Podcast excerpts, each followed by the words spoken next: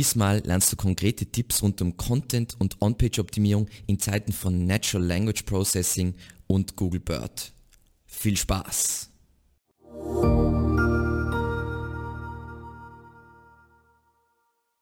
Kurz vorweg, wir unterhalten uns nicht über die Theorie hinter Natural Language Processing, BERT und Entitäten, sondern sehen uns das Ganze wirklich praxisnah an. Also was bedeuten diese neuen Technologien für die Zukunft von Suchmaschinenoptimierung und vor allem eben für Content Marketing. Und ich bin auch kein Experte für, wie BERT funktioniert oder Natural Language Processing. Natürlich habe ich mich eingelesen, aber die Theorie ist sehr trocken und nur beschränkt wird mal relevant für meine tägliche Arbeit. Zu Beginn ganz kurz zum größten und wichtigsten Update seit langem laut Google, eben Google Bird.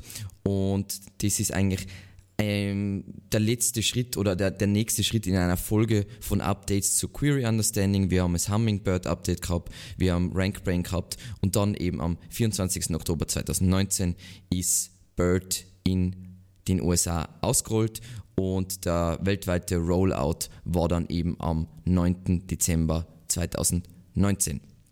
Und BERT steht für Bidirectional Encoder Representations from Transformers. Klingt schon theoretisch, es ist auch sehr theoretisch und es ist auch ein Konzept, was wahnsinnig schwierig zu verstehen ist, aber damit man, sagen wir mal, seinen Content bzw. seine On-Page-Optimierung dementsprechend anpassen kann, braucht man das Ganze trotzdem nicht wirklich perfekt zu verstehen. So, das Google Bird Update hat jetzt eben laut Google hauptsächlich eben Auswirkungen auf Longtail-Suchanfragen, nämlich wirklich super spezifische Sachen, die sie vorher nicht richtig einstufen können und äh, haben und deswegen den falschen Content ausgeliefert haben. Und es wird sehr viel dafür verwendet, dass sie bessere Schnipsel für ihre Featured Snippets auslesen können, weil es ist ja oft nicht trivial, was wirklich die perfekte Antwort ist auf ein Longtail Keyword. Und was wichtig ist grundsätzlich einmal zu verstehen, ist, dass Google natürlich immer besser darin wird, Entitäten und, diese, und die Beziehungen zwischen Entitäten zu verstehen. Und Entitäten können viele Dinge sein, aber zum Beispiel Personen, Konzepte, Dinge, Orte etc. Das ist einmal wichtig zu verstehen. Und damit wir jetzt dann die praktischen Tipps auch, damit ich da teilweise auch Begriffe ähm, nennen kann, die ihr vielleicht noch nicht kennt, unterhalten wir uns jetzt ganz kurz über den Begriff Entity Salience und was das Salience ist, ist vereinfacht ausgedrückt, aus meiner, meiner Sicht ist es, zu welchem Level ist dieser Content über dieses spezifische Thema oder diese Entität. Und es, wenn man jetzt zum Beispiel ein Featured Snippet äh, nimmt, dann muss das ja nicht zum Beispiel, kann einen Artikel haben, der ist über On-Page-Optimierung und in diesem Artikel kommt etwas sehr Spezifisches, es gibt einen sehr spezifischen Absatz, wo das erklärt wird und es kann ja passieren, dass wenn die Frage vom User sehr spezifisch ist, dass genau dieser Teil ausgelesen wird. Und das heißt, dieser Teil hat eine hohe Entity Salience genau zu dieser Query, zu dieser Suchanfrage. Und was ist natürlich einfach die Grundfrage ist, für Google immer, ist dieser Inhalt relevant zu diesem spezifischen Thema. Weil wie oft passiert es immer noch heute, dass eine Webseite ähm, ausgeliefert wird in die Suchergebnisse, also eine Seite, und die liefert aber nicht genau das, was man braucht, sondern man hat eigentlich eine ganz bestimmte Suchanfrage und eine ganz bestimmte Idee, aber keine Ahnung, ein gutes Beispiel hat, glaube ich, ist von Dennis Sullivan, nein, ich glaube, ist jetzt egal, aber da ist darum gegangen, so, sagen wir mal, ich will Weihnachtskekse backen und ich will aber, ich will nicht irgendwelche Kekse backen, aber es sind sehr spezifische Weihnachtskekse. Und dann habe ich einen Artikel und in dem Artikel, der wird zwar, sagen wir mal, beworben oder der Titel sagt, hey, da geht es um Weihnachtskekse, aber eigentlich geht es um ganz normale Kekse und nur ganz ein kleiner, zwei Sätze gehen um Weihnachtskekse.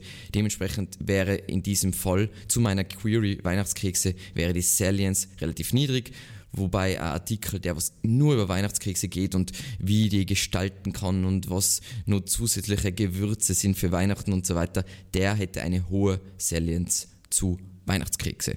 Das war jetzt ein super geniales Beispiel. Not. Ähm, ein besseres Beispiel gibt es auf Moss und zwar, jetzt springen wir da kurz hin, Salience. Und zwar, ähm, da wird erklärt eben, es muss, wir SEOs sind voll oft so, das Keyword muss vorkommen, bla bla, damit die eine hohe Relevanz zu diesem, damit mein Content relevant ist zu diesem Keyword.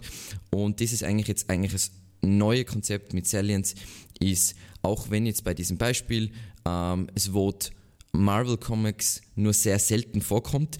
Die Wörter, die sonst vorkommen, nämlich Iron Man, Science Fiction, Tony Stark, Pepper Potts etc., die deuten schon darauf hin, dass dieser Artikel um dieses Thema geht. Das heißt, obwohl es Wort zum Beispiel nur einmal vorkommt, hat dieser Artikel trotzdem eine hohe Entity Salience zum Thema Marvel Comics. Und das ist eigentlich das ist ein viel besseres Beispiel, als wenn mein Bullshit Weihnachtskriegsbeispiel passt. Und wo man sich schon selber ein bisschen anschauen kann, wie Google, sagen wir mal, Content interpretiert und so weiter, habe ich euch eh schon, glaube ich, im YouTube SEO-Video gezeigt, ähm, dass Google ja diese Natural Language API hat. Das heißt nicht, die Natural Language API ist das, was Google verwendet für die Suchergebnisse. Die haben wahrscheinlich was viel Besseres, sondern das ist die API, die sie halt kommerziell anbieten, wo du zahlen kannst, dass du das verwenden kannst. Und da kannst du eh schon Content reingruppieren und das ausprobieren und dann labels dir das und so weiter. Ähm, es ist jetzt so, von der Sprachunterstützung her das Tool, die Natural Language API. Wie gesagt, Inhaltsklassifizierung gibt es bisher nur für Englisch, Syntaxanalyse gibt es für Deutsch, Entitätsanalyse gibt es für Deutsch, äh, Senti Sentimentanalyse auch für Deutsch, wobei das derzeit ich habe es nämlich ausprobiert, nicht funktioniert. Sentimentanalyse wäre, ist es positiv oder negativ zu einem bestimmten Thema. Schreibt, ist es jetzt, sagen wir mal, ein Artikel, der was äh, Person kritisiert oder hochlobt und so weiter, als Beispiel. Passt. Aber da seht ihr mal, wie das ausschaut, eben ähm, die Syntax und so weiter, wo es wirklich schaut, hey, wie sind die Wörter, in, welche Beziehungen sind da zwischeneinander, was sind jetzt die Entitäten in diesem, äh, in diesem Text und so weiter. Wie ihr seht, Sentiment funktioniert aktuell, aktuell nicht. Und was da interessant ist, jetzt einmal aus, äh, vom, vom Punkt Syntax, ist natürlich, je komplizierter der Satz ist, desto schwieriger wird es für den Bot, das irgendwie sinnvoll dann zu interpretieren. Das heißt, einfache Sätze sind leicht zu interpretieren und das ist dann auch einer unserer Punkte, die wir dann äh, in weiterer Folge besprechen werden. Aber eben ganz wichtig, das ist wahrscheinlich nicht das, was Google selber verwendet, weil ich schätze mal, dass Google eine viel bessere Variante ähm, selber verwendet. Passt. Sondern ihr wollt jetzt super tief in die Materie reinstürzen und genau verstehen, wie BERT äh, funktioniert, wie ähm, generell Natural Language Processing äh, funktioniert, dann würde ich mal einsteigermäßig ist ein cooler Artikel von Market News, der was einfach mal erklärt, was ist wirklich der Unterschied, wenn der Alex sagt, hey, es geht viel mehr in Richtung Themen und nicht mehr Keywords. Da wird es sehr einfach erklärt. Und wenn ihr jetzt wirklich voll die Theorie euch reinziehen äh, wollt, aber trotzdem gut aufbereitet, dann schaut euch unbedingt eben der, diese Artikelreihe von Olaf Kopp an. Ähm, da gibt es mal diesen grundsätzlichen Artikel, der was mir extrem gut taugt, ist nämlich Entitäten und eben das Konzept EAT was, was, was für eine Rolle spielt das eben, ähm, wie, was, was, was bedeutet Autorität von einer Entität, was bedeutet Vertrauen von einer Entität und so weiter. Wichtig zu verstehen, glaube ich, für SEO. Ist auch noch halbwegs einsteigerfreundlich und dann geht es wirklich rund um ähm, eben Natural Language Processing. Was sind die Begrifflichkeiten? Wie funktioniert das Ganze ungefähr? Und wirklich sehr gut erklärt. Und eben, wenn ihr komplett durchdrehen wollt, dann könnt ihr die ultimative Übersicht über semantische SEO euch durchlesen, wo wirklich das alles nochmal aufgegriffen wird. Wie gesagt, die Sachen sind aus meiner Sicht gar nicht mehr wirklich SEO-relevant. Da geht es wirklich um Liebhaberei. Wie gesagt, ich habe mir das alles reinzogen, aber nicht jeder ist so ähm, verrückt wie ich. Und es ist jetzt nicht mehr irgendwann an einem gewissen Punkt SEO-relevant aus meiner Sicht. Passt. Was wir uns jetzt aber anschauen, sind sieben praktische Tipps, die daraus folgen, dass Google jetzt eben auf diese Technologien setzt und was das einfach für uns als SEOs bedeutet aus Sicht der On-Page und Content-Optimierung. Und das ist jetzt eh der, gleich der Punkt 1, deswegen habe ich den Begriff auch erklärt, ähm, ist optimiere deine Entity Salience. Und jetzt würden viele sagen, hey, aber Keyword-Tools und bla bla bla und dann weiß ich ja, was die relevanten Keywords sind das haben wir ja gesagt, ist nicht Entity Salience, sondern Entity Salience ist, dass du alle Begrifflichkeiten, die relevant zu einem bestimmten zu einer bestimmten Entität sein, dass die in dem Artikel erwähnt werden. Das heißt, wenn du jetzt ein Experte vom Gebiet bist, dann machst du das automatisch. Wenn du aber irgendein, sagen wir mal, du bist irgendwo als Content Creator äh, angestellt und schreibst über ein Thema, wo du keine Ahnung hast, dann passiert schnell, dass deine Entity Salience relativ gering ist. Also wenn wir uns jetzt zum Beispiel, wir springen in Ahrefs rein und ich schreibe einen Artikel über On-Page-Optimierung, dann schlagt mir ähm, Ahrefs eben Begriffe wie On-Page-Optimierung, bla bla bla, wo halt das Keyword auch vorkommt und hier und da vielleicht auch also Rank vor, kann jetzt zufällig, dass das passt, aber die Wahrscheinlichkeit ist relativ gering. Dann schlagt es mal Fragen vor und newly discovered. Und jetzt kann ich natürlich auf All Keyword IDs klicken, dann kriege ich eine extrem lange Liste mit irgendwelchen Begriffen, aber das ist nicht wirklich das, was wir wollen, weil wir wollen ja Entitäten, das heißt bei On-Page-Optimierung als Beispiel wäre ja Title Tag, Meta-Description, HTML-Überschriften, Crawlbarkeit, Indexierbarkeit, strukturierte Daten und so weiter. Das wird mir von keinem Tool vorgeschlagen. Ich glaube, dass wahrscheinlich so ein Tool wie Search Metrics nur am weitesten in diesem Bereich ist, aber grundsätzlich gibt es noch nichts, was das wirklich gut macht. Und deswegen eben ganz wichtig auch, auch WDF, IDF, wie gesagt, ihr wisst, ich bin ja kein großer Fan von WDF, IDF, weil es einfach meistens der Output ein kompletter Blödsinn ist, weil es nicht wirklich schaut auf Entitäten, sondern auf irgendwelche Phrasen, die was irgendwie zufällig irgendwo erwähnt werden, macht für mich überhaupt keinen Sinn. Und deswegen ist die Lösung eben entweder, lass deinen Content zu, von einem Experten zu diesem Thema schreiben, ist die einfachste Lösung, weil dann ist es automatisch gelöst. Oder du machst umfangreiche Recherchen, wo du wirklich ein Brainstorming machst, mit welchen Begriffe in diesem Kontext auch noch vorkommen. Und deswegen ist es also unvorstellbar wichtig, was ich eh schon seit langem empfehle, deswegen ist es jetzt nichts Neues, ist, dass man wirklich seinen Artikel perfekt plant. Das heißt, ich plane schon wirklich alle Subthemen, Subsubthemen, ähm, typischen Fragen und so weiter in den Content. Das muss ja nicht in einem Content Piece sein, sondern es kann über mehrere Content Pieces, die miteinander semantisch relevant verlinkt sind, ähm, eingebaut werden, aber dass man das sich vorher überlegt, was sind so die Unterpunkte von On-Page-Optimierung, weil On-Page-Optimierung hat ja unvorstellbar viele kleine Parts und die müsst ihr halt planen, bevor ihr den Content schaffe. Und was für mich das Coole ist an diesem ersten Punkt und wie das jetzt alles funktioniert, ist, dass das macht eigentlich gutes Content Marketing noch unvorstellbar viel wichtiger. Und heutzutage ist es ja immer so, oh, ähm, man, man, schreibt Texte und Unternehmen wissen es oft auch gar nicht zu würdigen. Ja, die wird es halt irgendwann nicht mehr geben, weil eben gute Content Creators werden nur wertvoller, die nicht, nicht nur die Kunst beherrschen, sondern auch die ganze Theorie dahinter mit Analysen und so weiter, was da drin sein muss und wo die Nachfrage ist und die Zielgruppe versteht. Es macht eigentlich nur den Job eines Content Creators viel wertvoller. Dann, unsere Nummer zwei ist, ähm, haben wir glaube ich auch schon mal drüber gesprochen, ist, verbinde Fragen eng mit Antworten.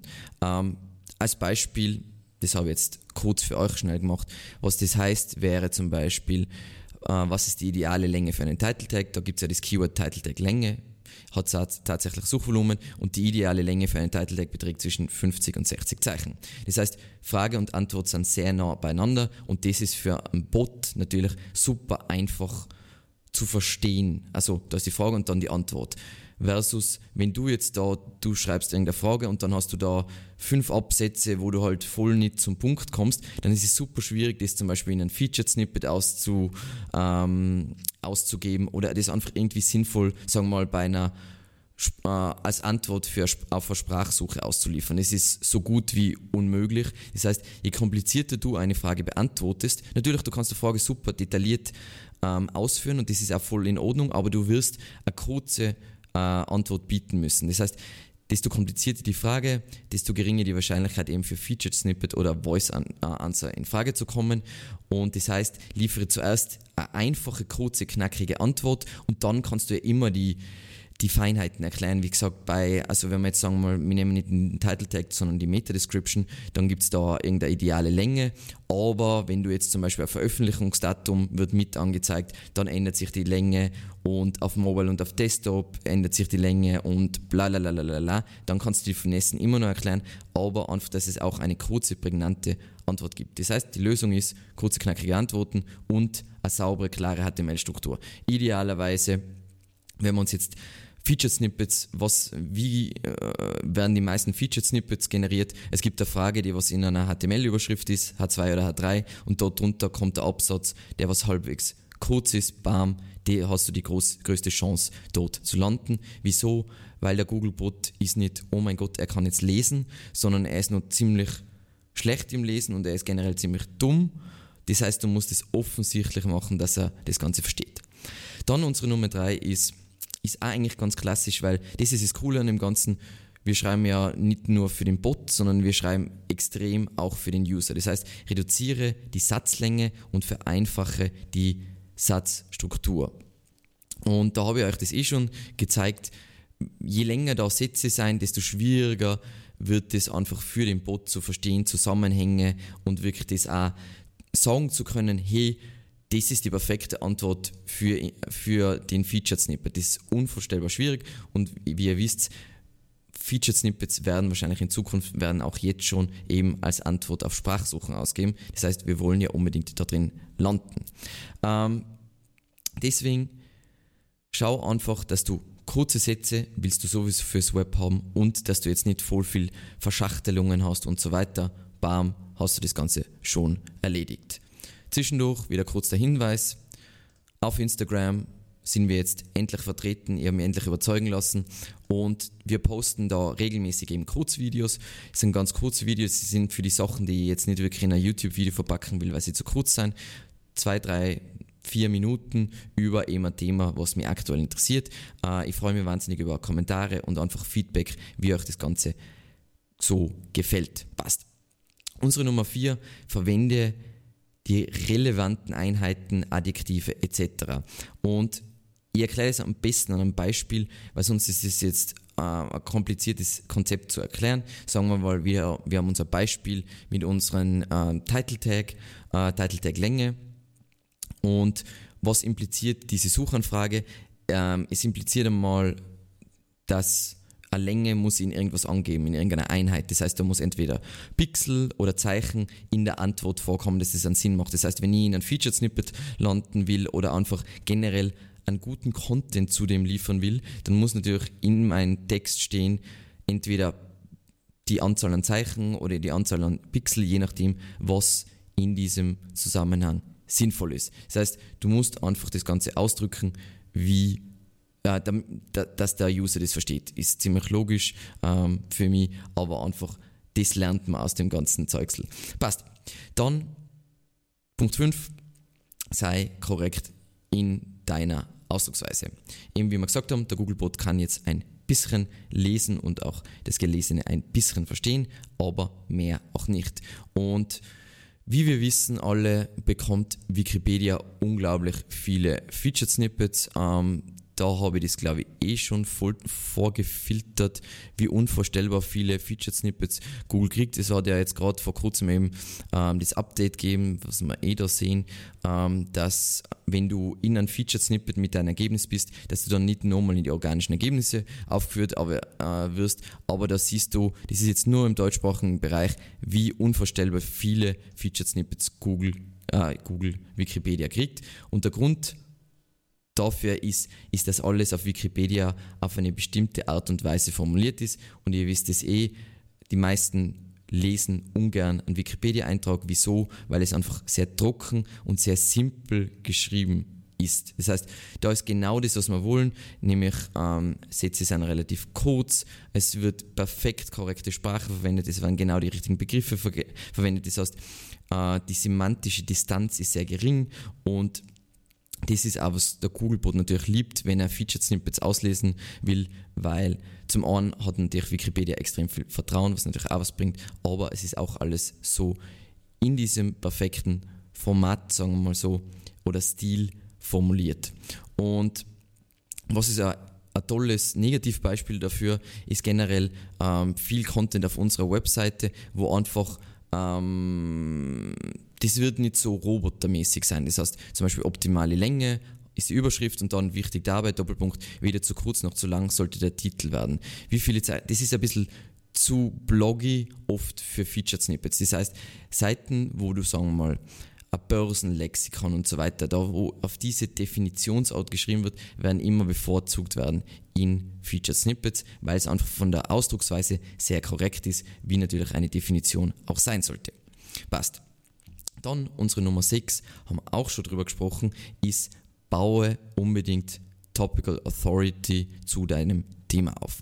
Und ich zeige euch jetzt nur mal das gleiche Beispiel, was ich eh schon in einem Vortrag verwendet habe, und zwar Wandern in Tirol. Das heißt, dieses Ergebnis rankt in Deutschland und Österreich und so weiter für Wandern Tirol auf Platz 1.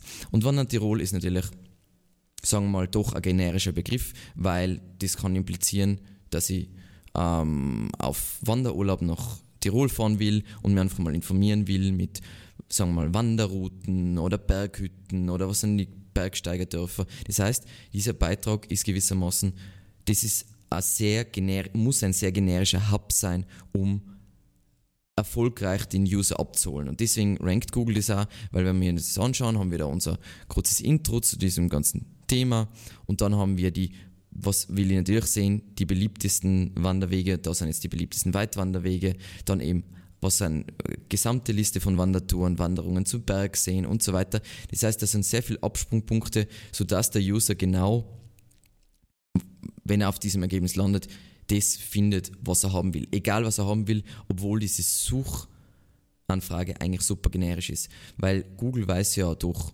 Folgesuchanfragen, Suchverfeinerungen, was der Nutzer typischerweise noch wissen will.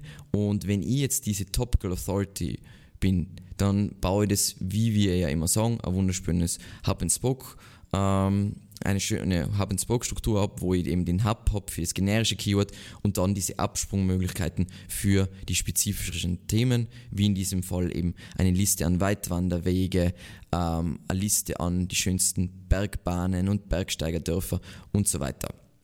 Und es reicht eben heutzutage nicht mehr aus, dass ich jetzt, wenn ich für ein generisches Keyword ranken will, dass ich nur dieses generische Keyword abdecke, sondern, weil das wäre jetzt, dann würde ich ja gewissermaßen nur den, die aktive Suchintention abdecken, sondern ich muss auch die passive Suchintentionen abdecken, nämlich eben diese Folgefragen und Subthemen.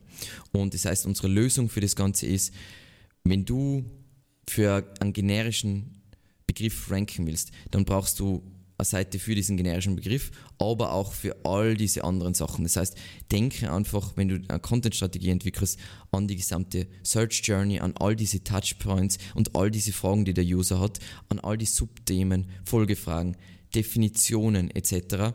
und baue dann eben deine Webseite nach in Themencluster oder, wie ich eh gesagt habe, nach dem Hub-and-Spoke-Modell auf. Und unsere Nummer 7 und unser letzter Punkt sind haben wir schon tausendmal drüber gesprochen, deswegen ist es auch der letzte Punkt. Sie strukturiere deine Inhalte. Und was der ideale äh, Idealfall aus meiner Seite, äh, Sicht aktuell ist, ist wenn, ist, wenn du eigene Seitentypen pro Content-Typ hast. Das heißt, sagen wir mal, du hast eine Webseite, wo es du, du kannst, könntest das nach Entitäten aufbauen. Wie gesagt, viele Webseiten bieten sich nicht für das an, ähm, aber wir haben jetzt zum Beispiel aktuell einen Kunden, ähm, da dreht sich alles um spezifische Local Landing Pages und da kann man wirklich einen perfekten Seitentyp für das definieren, wo man all diese Subentitäten und so weiter und diese Themen perfekt formatiert, sodass dass der Kugelbot das so angenehm wie möglich auslesen kann. Und was ich damit grundsätzlich meine, ist, ich will sa eine saubere HTML-Überschriftenstruktur, wo ich wirklich die Subthemen perfekt abgrenze. Dann ich will, wenn ich jetzt sagen wir mal Unterpunkte habe, sagen wir mal ja war 2 und dann hat 3 drunter, dann ist das immer so ein schönes Parent-Child-Relationship, muss immer sauber gemacht werden, das muss einen Sinn ergeben, das muss logisch sein und so weiter. Und da, wenn man jetzt von logisch, äh, von, von Logik denkt, dann muss das für einen Bot logisch sein. Es muss nicht für einen Mensch logisch sein, sondern es muss wirklich sehr, sehr simpel sein. Dann natürlich alles, was dem Ganzen mehr Struktur gibt. Das heißt, Listen gibt es ja nummerierte Listen. Wenn es jetzt Schritt für Schritt Anleitung ist, dann verwende ich eine nummerierte Liste. Wenn es jetzt einfach nur gewissermaßen Aufzählung ist, eine ungeordnete Liste. Ähm, für Vergleiche und so weiter verwende ich einfach Tabellen. Und wenn ich jetzt zum Beispiel unterschiedliche Daten oder Adressen habe, dann verwende ich eine standardisierte Schreibweise. Da habe ich auch schon in dem Video über das Veröffentlichungsdatum gezeigt, dass Google sehr schnell, wenn ich jetzt unterschiedliche Formate habe, nur noch ein gewisses Datum auslesen kann und alles, was in andere Formate ist, kann Google dann nicht mehr so gut auslesen und so weiter. Und um euch ein paar Beispiele zu geben, weil es ist jetzt alles so super abstrakt, zeige ich euch zwei Beispiele. Die machen es nicht perfekt, weil meiner Meinung nach muss man es jetzt nicht perfekt machen und es gibt immer Optimierungspotenzial, aber zum Beispiel das ist Natürlich ist das auch wirklich so, äh, sagen wir mal, fast schon ein Glossar mit Definitionen, aber super schön strukturiert, total übersichtlich, genau so.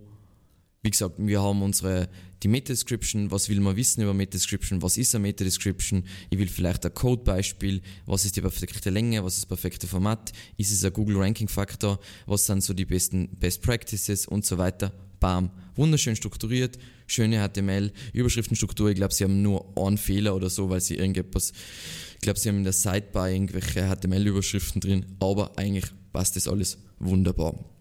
Und dann ein Beispiel, was zwar von der HTML nicht äh, funktioniert, aber vom Content Design schön übersichtlich ist, ist dieser Artikel über UX Writing habe ich meinen Autoren, dann was ist UX Writing, dann was, was, was machen die überhaupt, ähm, was sind die Prinzipien dahinter und so weiter. Voll schön, ihr seht es eh schön aufgezählt. Leider ist das alles totales Chaos. Also ich zeige euch kurz, was ich meine mit totales Chaos. Wenn ich mir die Headings anschaue, dann seht ihr eh, ähm, dass es da ein ziemlicher Mess ist, aber ich meine jetzt von der Aufbereitung her ist es total übersichtlich. Das ist jetzt in dem Fall für einen Bot noch nicht übersichtlich, aber wenn man ein sauberes HTML, äh, eine saubere HTML-Struktur verwenden würde, dann wäre es so. Aber einfach, dass man da immer mehr drüber nachdenkt. Das heißt, haben wir schon sehr oft drüber gesprochen, aber das wird jetzt einfach nur noch wichtiger, je mehr Google einfach nicht nur Featured Snippets, sondern auch für Voice Search Antworten sucht und generell versucht, so der Artikel als Ganzes ist natürlich relevant, wenn ich jetzt einen Artikel habe über On-Page-Optimierung, aber ich habe ja auch Subthemen und auch, dass diese Relevanz gut eingestuft werden kann. Dazu braucht es einfach auch die Struktur, die technische Struktur dahinter und die Formatierung dahinter. Und das waren eigentlich schon alle wichtigen Tipps. Eben nur mal kurz äh, zur Wiederholung, bevor wir zum Ende kommen. Eben, wir wollen unseren Content idealerweise von Experten schreiben lassen oder wirklich sehr gut recherchieren lassen, damit wir wirklich diese hohe Entity Salience kriegen, damit Google auch weiß, wir sind super relevant zu diesem Thema.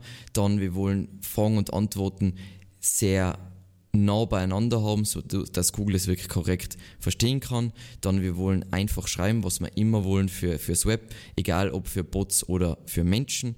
Dann wir wollen die korrekte Sprache verwenden. Wir wollen äh, Autorität zu wirklich thematische Autorität aufbauen, damit Google uns auch getrost oder äh, beruhigt äh, User schicken kann, weil die wissen, die werden gut, gut abgeholt und natürlich auch aus semantischen Gründen ranken sie die besser. Und zu guter Letzt eben Struktur sollte heutzutage schon Standard sein, ist es natürlich nicht, aber wird jetzt in Zeiten von Natural Language Processing und BERT immer wichtiger werden. Hast du weitere Fragen oder sogar eigene Tipps? Dann hinterlass uns unbedingt einen Kommentar. Falls du es noch nicht erledigt hast, abonniere unbedingt unseren Kanal.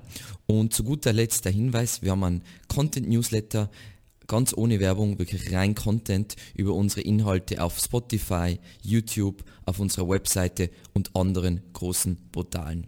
Vielen, vielen Dank fürs Zusehen und bis zum nächsten Mal. Ciao.